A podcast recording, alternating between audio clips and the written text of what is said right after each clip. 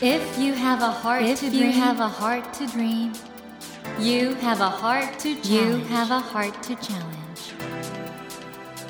take that Take challenge that challenge and realize, and realize your dream. Your dream. Dream Dream Heart. ドリームハート政教新聞がお送りします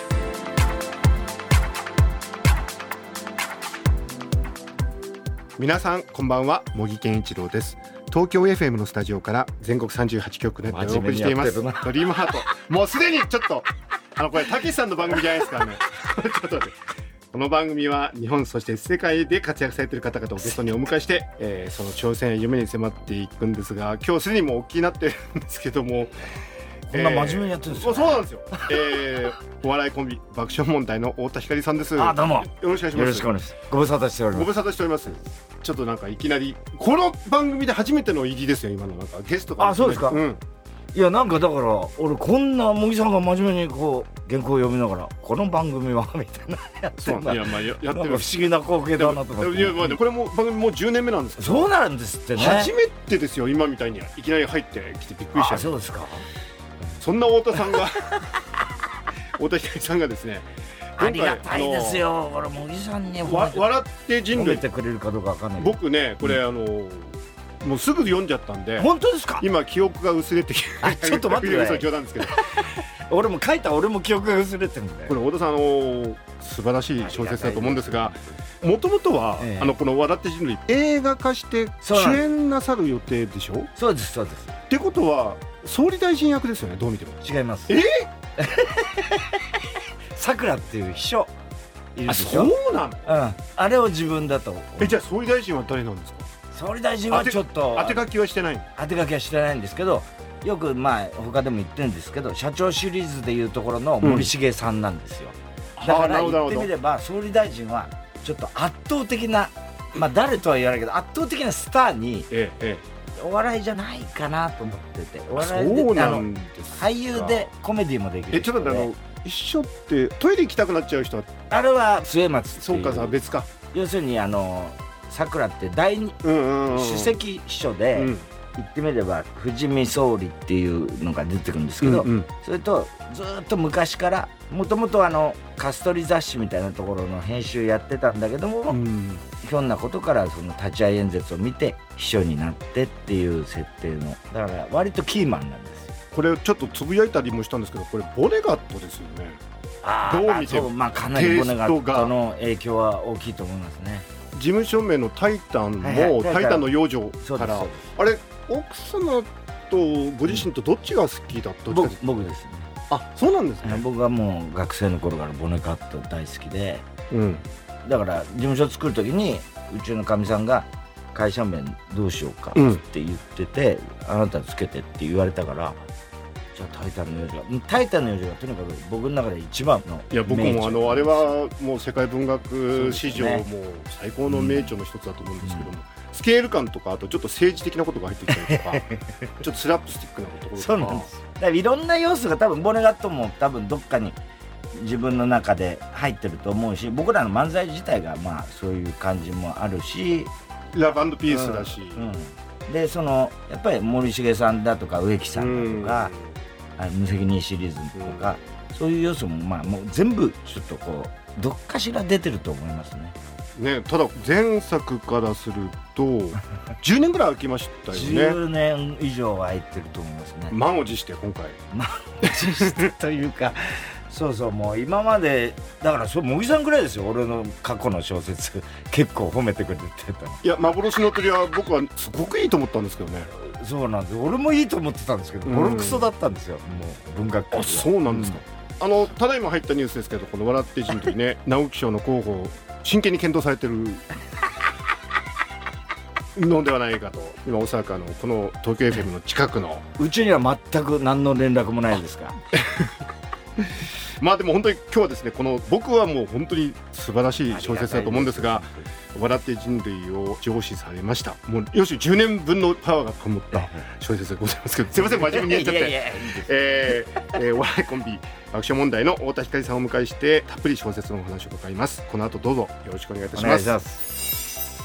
ドリームハート太田さんのプロフィールっつってもまあ皆さん知ってると思うんですけどかえ。って新鮮かもしれませんのでちょっと読ませていただきます。はい、えー、はい、えー、太田光さんは1965年埼玉県のお生まれです。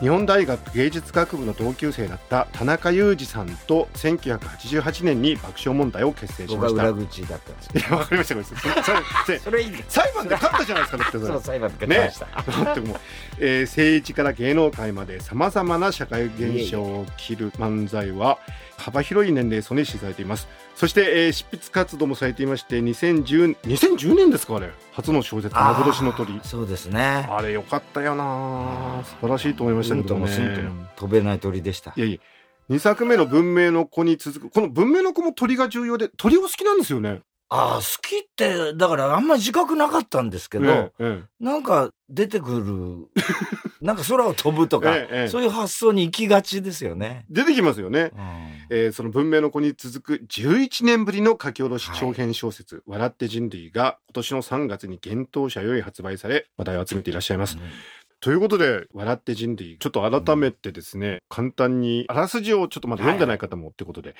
えー、この笑って人類の主人公は、およそ100年後の近未来極東の小国、ピースランドのダメダメ総理。はいその総理がですね、飛行機に乗り遅れ、これがちょっと乗り遅れる理由が情けないんですよ。ね、情けないんですよね。そうです。え世界の主要国が集結する会議に遅刻。しかしそのおかげでテロからの惨劇に免れ、うん、えー、世界の平和のために立ち上がることになるという、ここから始まるんですけど、うん、これ僕でもね、太田さん僕すごいなと思ったのは、日本ってちょっといろんな意味で情けない国なんだけど、えその情けなさがパワーになるみたいな。そうそう、そうですね。批評性がありますよね。はい。というか、うん、まあこれピースランドは明らかに日本なんですけど、うんうん。なんとなくこう僕もほらいろいろ政治バラエティーとかいろいろやってるじゃないですか、政治家の人総理になったこともありますもんね。そう太田総理とか い。ろいろやってる中で、どうもこうなんていうのかな。どっちかに例えば日本は世界でガラパゴスとかよく言われるじゃないですか。これを直さなきゃいけないと。世界標準の国にしなきゃいけないっていうのもわかるんだけど、果たしてできんのか、そんなことが。日本人が脈々とこう気づいてきた気質ってあるじゃないですか。なんか人の顔色を伺いながら、ちょっと裏でこう、なんかやるみたいな。それ自体直せんのかなって。これからの未来の人たちは、おそらく、例えば大谷みたいな、ね、ああいうちょっと今までの日本のプロ野球じゃ考えられないような化け物的な人たちは、おそらくこれから先出てくるかもしれないけど、我々世代、まあ僕なんかにしてみても、そういうふうに急にアメリカ人みたいにね、うん、政治ができるとはとても思えないなと。で、僕はこれ100年後っていう設定だけど、どっちかっていうと今の本当に延長線上で日本の政治っていうのの気質を書いてて、このまんま重要な役割をできる国になるにはどうすりゃいいんだろうっていうのが、割と思考実験的に書いたような感覚はありますね。ですから意外とあの今の日本人と振る舞い変わってないんだけど、なぜか世界の平和のために重要な役割を果たすようになるという。っていう、そうですね。ことですよね。そしてこれはあの今流行りの人工知能なんかについてもかなり、はいね、どうですか？今人工知能太田さんから見て どうなんですかね？僕自体はあんまりその SNS もやんないしチャット GPT みたいなのっていうのは使ったこともないし、うん、まあただある程度その昔から考えてたのはいわゆる擬人化って好きじゃないですか、日本人、うん、そうするとロボットとかああいうのってやっぱもともとアトムであるとか、はいはい、アシモであるとか、うん、そういうの作るの好きじゃないですか。日本人ってああいう人形好きなんですよね、はいはいはい、でそこに思い入れをこうすごく感じてしまう。なるほど、うん、割と、言ってみればアニメーションであるとか、はいはいはい、二次元のものに恋をしてしまうとか、えフィギュアが好きだったり、それはあるなって日本人のすごい大きな特徴として。うんうん、で、それは実はもともと、そういう道具であるとか、うん、あるいはこの日本の、言ってみれば中心に何があるかっていうと、三種の神器であるとか、はいはい、人じゃなかったりするじゃないですか。確かにそうですね。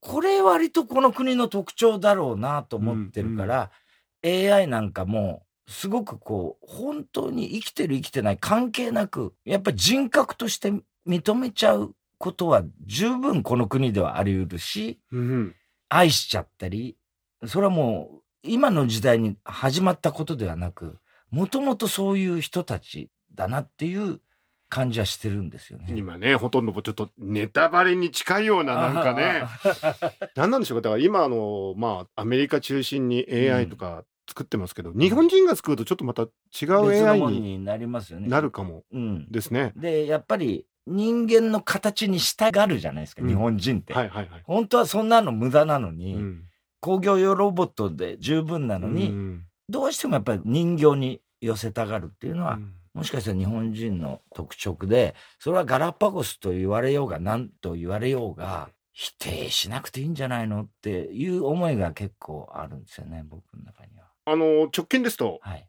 夜遊びのアイドルが世界的なヒットで、うんうんうんうんそれをネオガラパゴスって言ってるらしいんですけどね。あそうなんですか。笑って人類はひょっとしたらネオガラパゴスかも。ね。そうなればいいですけどね。ああ、でも夜遊びのあれ、そう世界的にヒットしてるあの、ビルボードのチャートで1位になった。あの漫画だ、あのアニメもそうですそうです。面白いですもんね。推しの子の主題歌ねですけど、うん。だからこの笑って人類はうんネオガラパゴスかなっていうか。そじゃあいくらちゃんに送ろうかな。ね。で、あの、もしだったら主題歌は、あ、そうだ、あの人たちはね、文学からそうですそうです。歌作る。あじゃあ笑って人類、次回作は笑って人類ですかね。どっかルートでないのかな、そういうの。えっと、聞いてらっしゃいますか？夜遊びの二人。お願いします。東京 FM ならもしかしたら聞いてるかもしれないもんね。茂木健一郎が東京 FM のスタジオから全国放送でお送りしています「ドリームハート今夜はお笑いコンビ爆笑問題の太田光さんをお迎えしてお話を伺っていますドリームハート。まあだけど本当僕ボネガットも好きすぎてあの、はいはい。だから小説って僕面白いっていうよりもなんかちょっうん。とその味わい、ああ、はいはい。味わいが僕はやっぱり笑って人類ってなんか味わいがボネガットっぽいなあっていう。嬉しいですね。ご自身としてはどうですか？でも内容は全くボネガットと違うじゃないですか、はいはい。はい。そのインスパイアってのはご自身の中でどうやって創作に結びつけていくんですか？どうなんですかね。なんか僕はどっちかっつうと、あんまりこう、学ぼうとして学ぶってことがほとんどなくて、本当に普通の本好きなんですよ。で物語が好きだから、うんうんボネガットにしろ、その、アービングとかね。うんアービングも好きなんですアーよね。ビングも好きなんですよ。で、アービングと俺対談したことあるんですよ。えー、ですよ。本当ですか？本当ですよ。え、すごい。え、ちょっと今、動揺しちゃった。羨ましいでしょ。え羨ましいな、それは。え、何のタイミングでですか？それはそれこそ、憎き新潮社の対談だったんですけど、いやいや、肉気はね、えっ、と、なんか、あ、裏口なんとかみたいな。裏口なんとかみたいなじ。感じで、かつてその、あれ、身長なんですよ、幻の鳥って。はいはいはいはいはい。で、その担当編集者と、うん。アメリカで、まあ、いろんな仕事を兼ねて、僕ら爆笑問題でアメリカに1週間行った時に、うちの社長もいて、うんで、そのスケジュールの中に、アービングと対談できるっていう企画があって、ええ。で、アービングはバーモント州に住んでたイメージにあったよね。そう。んうんそれで、そこ行ってうん、2時間ぐらいかな、話しましたね。すごい。で行ったら本当にガープの世界のあの、うん。ガープのお母さんの家ある。はいはいはいいろんな人がありますあります。誰だかわかんない人がはいはいはい入ってきちゃう。あの家みたいな感じで。いろなんな人がいいるんですよ。で、奥からアービンが出てきて、うん。彼はレスリングやってて、うん。すごいがっつりしてて短パン履いてる。今の、本当茂木さんみたいな格好で出てきて。それでいろいろ話して、僕はとにかくアービング、あなたとボネガットがうんと、あとサリンジャーが好きだああ、すごい。言ったんですよ。うんそしたら、ボネガットの時はもう大喜びで。アービングもボネガット尊敬してるから、あとサリンジャーなんですけど、つったら、サリンジャー？あんなんと一緒にすんなっつうわけですよ。やばやば。えっつって、サリンジャーあの時はまだ生きていて、隠遁生活してて、うんまあ、すぐ断筆しちゃったじゃなですか。はいいはいはい。そうですよね。ほいで、サリンジャー今、その辺の山に、近くの山に住んでるよ、あいつ。へえ。あいつってあだって、いつアービングの方が全然後輩なんだけど、それで、僕は彼とは違うと。うん僕はこう社交的だし、こうやって誰とでも会うし、この前もなんかのパーティー行ってきて、うんいろんな人と交流するんだと。で、彼は全然ね、そういうことを立ってるから、うん。僕と彼を一緒にしないでくれっていうわけです。よ。この間もライム畑ね、読み返したんだけど、うん。全然違うじゃんって言ってんだけど、え、読み返してんじゃんって俺は思ったわけ。面白いな。これめっちゃ貴重な話を伺ってますけども、それにしてもあれですよね今回あの、うん笑って人類は、はいはいあの発売がなんか太田さんのライバルの作家さんとほぼ同じだったそうなんですよ、これが。えっと、村上様。村上春樹さんとそうなんですよ。ほぼ同時だったってことで。でも村上さんの作品狙ってきたんだと思うよ。あ向こうがね向こうがうん。そうなんですよね。うん村上さんもあれなんですよね、初期の作品は特にお好きなんですよね。村上さんは、それこそアーベングとか、うん。ボネガットにかなり影響を受けてると思うんですよね。うんうんうんまあ、ご自身でもおっしゃってるかな。うん。で、俺はちょうど村上春樹さんの風の歌を聴けが出たのが、大学生ぐらいの時で、はいはいはいはい。ちょうどだからアメリカ文学、ええ。その辺にハマってる時に、えええ風の歌を聴けを読んで、えうん。あ、日本でもこんな、あね。ね、うん。あの文学を書く人がいるんだなって、かっこいいなと思って、羊をめぐる冒険であるとか、あの、まあ、ピンボール。とか、あと、世界の終わりとハードボイルド・ワンダーランド。あの辺はすごく好きで、面白いなと思って読んでたんですけど、元ネタがわかるっていうか、うん。その、あ、これアービングっぽいなとか、うんうん。ボネガットっぽいなっていうの。んんただ、日本の読者はまだそこまうんでそのアービング、ボネガット知らないから、うんうん要するに村上さんが好きな本って割と俺の好みと合ってたんだ。なるほどなるほど。そうすると日本の読者はあこれがクールだって思ってるけど実はこれ元はこっちなんだよなって俺はちょっと思いながら読んでて。ってことは太田さん本当文学少年だったんですよね。あ文学。まあだから友達が高校の時いなかったもんだからもう本しかなかったんですよね、本と映画。演劇科に行かれててだからうんもうだからその文学とか演劇とかそっちの方だったわけですよね。そうですそうです。僕一度だけあの太田光代さんに連れられてあの お家に伺ったうち時にいましたよね、な突然突然いたんですけどあの時僕すごく印象的だったのが、はい太田さんの僕作家の佇まい見たっていうかなんかすごく物静かでなんか部屋から出てくる社長がいたからですよ、それは。え社長がいたから静かだったの？そうですよ、それは。えどういうことですか？なんか言うと怒られるから、え？ああいう場面では俺はもう何も喋らないんですよ。僕あの時にだからうん。太田さんがどうやって執筆してんのかってなんか見えた気がしてすごく静かにあの内向的でまあ内向的ではあるかもしれないね。だから僕にとっては太田光さんってあのサリンジャーみたいなすごくあこもる部分とうん。アービングみたいな社交的な部分うん。両方持ってる感じが、多分だから僕は本当に自分の中に引きこもってたな、高校うん。3年間は本当に引きこもってたけど、ただ皆勤賞っていう、どっちの面も持ってるんですよ。だからサリン人間ってそうじゃないですか、でも。サリンジャーでありアービングだってことですよね、ねだから茂木さんもほら、ツイッターの茂木さんとこうやって話す茂木さん、全然違うじゃないですか。あれねあの別攻撃的な茂木さん。あれあれあれはね別の人が書いてるみたいですけどもね すみませんまあでも本当僕あの今回ずっとだからその幻の鳥以来太田さんのそういう文学性ってすごくもっと世の中の人に知ってほしいなと思って嬉しいですね。だからこれ「笑って人類」本当に多くの人これしかも映画ねこれあれでしょあの、はい最初の脚本が長すぎて長すぎてっていうか、あの、つまんないって言われたんです。まあ結局書き上げ上層部に分かんなくてうん。ダメででこれ結局フルバージョンになったんですよね。これがだからもう一回だから映画2年かけてシナリオをやったんですけど、まあ削って削って2時間弱ぐらいにはしたんですけど、まあボツになったんで、もう一回削ったところをもう一回持ってきて、さらに膨らましてこの量っていう感じですかね。あの今回の太田光さんの「笑って人類」は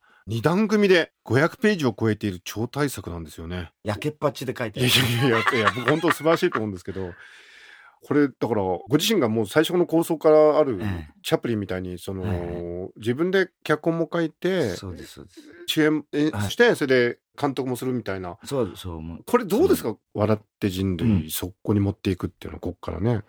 ただ、だからそれはもう映画界の掟っていうのはどうなってんのかわかんないけど、一旦出したものはもう他に持ってくなと。あそうなん通ですか？らないってことを言われてたんで、うんじゃあもう小説にするしかないなと思って。ただ今結構ほら、ネットフリックスそうですよ。ね。あありますもんね。あれでしかも長尺でやってくれますもんね。長尺でさ、サンクチュアリでしたっけ、ええああいうのも、はい。すごくあんな風にもう日本でも作れるんだって思うレベルじゃないですか。うん。ネットフリックスあたりが、ネットフリックスの方聞いてますか？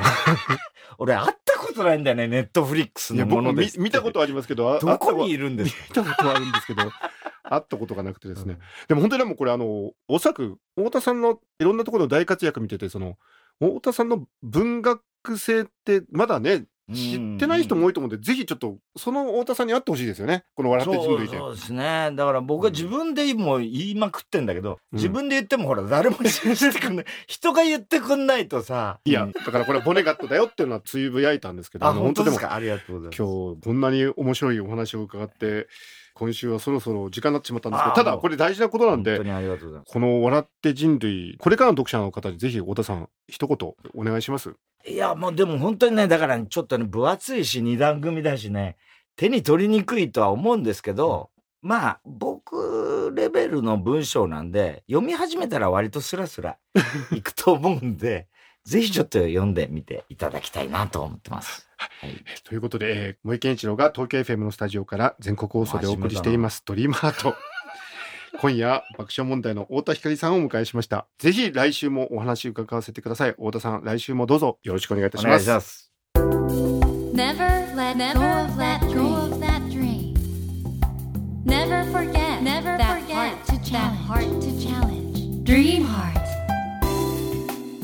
茂木健一郎が東京 FM のスタジオから全国38局ネットでお送りしてきました「ドリームハート。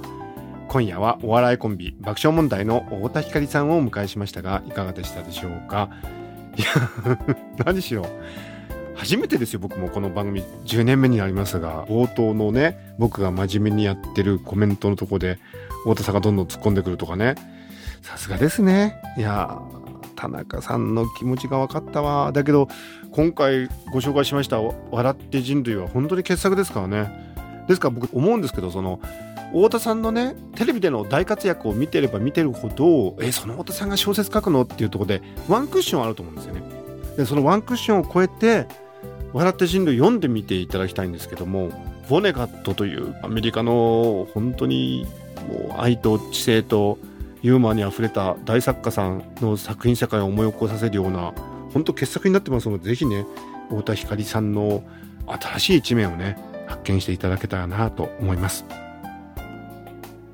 さて番組では毎週3名の方に1000円分の図書カードと番組特製のエコバッグをセットにしてプレゼントしています。